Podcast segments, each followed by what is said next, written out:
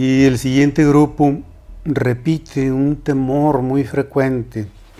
Habiéndosele diagnosticado a alguien una enfermedad mental, ¿debe estar recluido toda su vida en un hospital psiquiátrico? No es así. Se ha pensado así como resultado del prejuicio social. Cuando una persona desarrolla una enfermedad mental durante la adolescencia durante la juventud, se le administra el tratamiento psicológico y psiquiátrico, es decir, psicofarmacológico, y con ello regresa a tener una vida normal.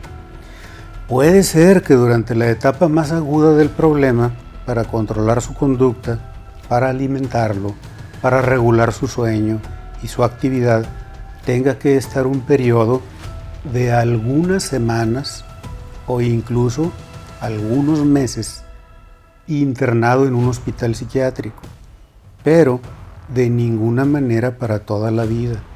La psiquiatría contemporánea no contempla ese modelo que se llamaba asilar, como de dejar a los pacientes ahí para siempre. Eso se debía a que en la antigüedad no existían las curas con las que hoy contamos, afortunadamente.